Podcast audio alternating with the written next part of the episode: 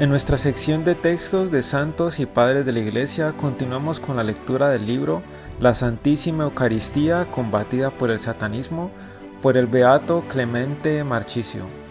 Bienvenidos. El odio al Verbo encarnado.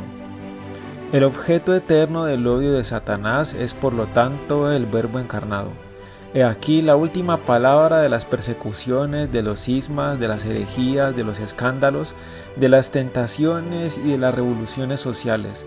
En otros términos, he aquí la explicación de la gran batalla que comenzada en el cielo se perpetúa en la tierra para concluir en la eternidad de la felicidad o en la eternidad de la infelicidad. Pero, ¿por qué el Verbo encarnado fue y es todavía invariablemente el único objeto del odio y de la lucha del satanismo? En primer lugar, como responde Santo Tomás en la primera parte de la Suma, porque el conocimiento y el consentimiento de las cosas en los ángeles no es como en nosotros, que aprendemos las cosas de un modo variable yendo de un punto a otro, teniendo incluso la posibilidad de pasar del sí al no de tal suerte que nuestra voluntad se adhiere a una cosa de modo mudable, conservando ella la facultad de separarse y adherirse a la cosa contraria.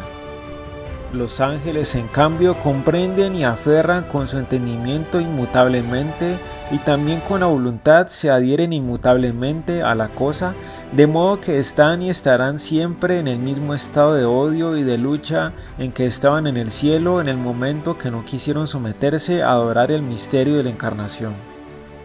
En segundo lugar, el verbo encarnado es siempre el objeto del odio de Satanás, en cuanto que, como ya dije, él quería la unión hipostática con el verbo, y finalmente el verbo encarnado es la base del cristianismo y la clave de bóveda para la justificación de los elegidos que irán a ocupar el lugar de los ángeles rebeldes.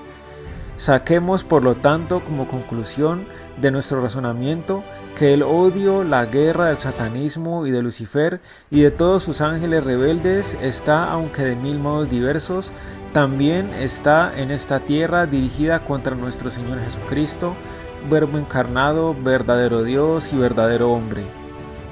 Siguiente capítulo, lucha contra el hombre. Pisarás sobre el áspid y la víbora, hollarás el leoncillo y el dragón. Salmo 91, versículo 13. El satanismo contra el hombre.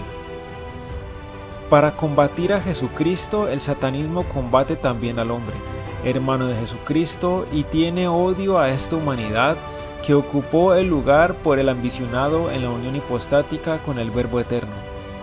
Proponiéndome yo tratar en este opúsculo de la guerra que el satanismo hace a la Santísima Eucaristía, esto es, al Verbo encarnado sacramentado, que vive y reina en medio de nosotros mientras vive y reina en el cielo, no parecería del caso notar la guerra que el satanismo hace al hombre, pero dado que es mi intención hacer una inducción como de lo conocido a lo desconocido, es decir, de la guerra que hace al hombre deducir la guerra que hace a Jesús sacramentado, me permitido describir a grandes rasgos esta guerra que hace el satanismo contra el hombre. No hablaré de las tentaciones y los engaños, expondré solamente algunos hechos. Ciertamente el inconmensurable poder que Dios en sus inescrutables designios deja que los demonios ejerzan en este mundo es y será siempre para nosotros un misterio, teniendo ellos siempre la inteligencia, voluntad y poder que tuvieron en su creación y que no podía serles quitada sin destruirlos, bien los define San Pablo llamándolos potestades de las tinieblas. Sin embargo, el Creador cuya sabiduría había unido a la felicidad espiritual de los ángeles a un esfuerzo meritorio, estaba obligado a crear al hombre impecable o coronarlo sin combate. Pero tenemos también los ángeles buenos más poderosos que los ángeles rebeldes que nos custodian y defienden.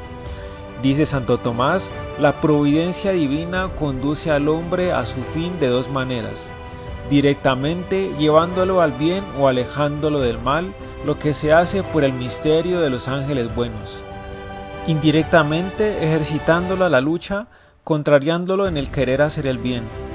Convenía que esta segunda manera de procurar el bien del hombre se confiase a los ángeles malos, para que ellos, después del pecado, no fueran del todo inútiles al orden del universo, De aquí deriva que hay para ellos dos lugares de tormento, uno por razón de su culpa y es el infierno, otro por razón del ejercicio que deben procurar al hombre y es la tenebrosa atmósfera que lo circunda.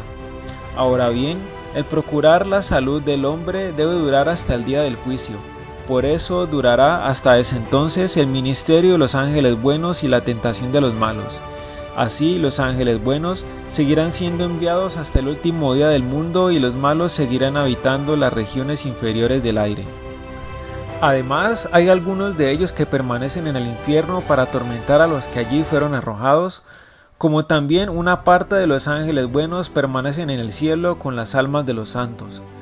Pero después del juicio todos los malos, tanto hombres como ángeles, estarán en el infierno y todos los buenos en el cielo. ¿En qué consiste esta guerra del satanismo contra el hombre? En arruinarlo tanto en el alma como en el cuerpo, destruirlo si pudiera, es decir, destruir la especie humana.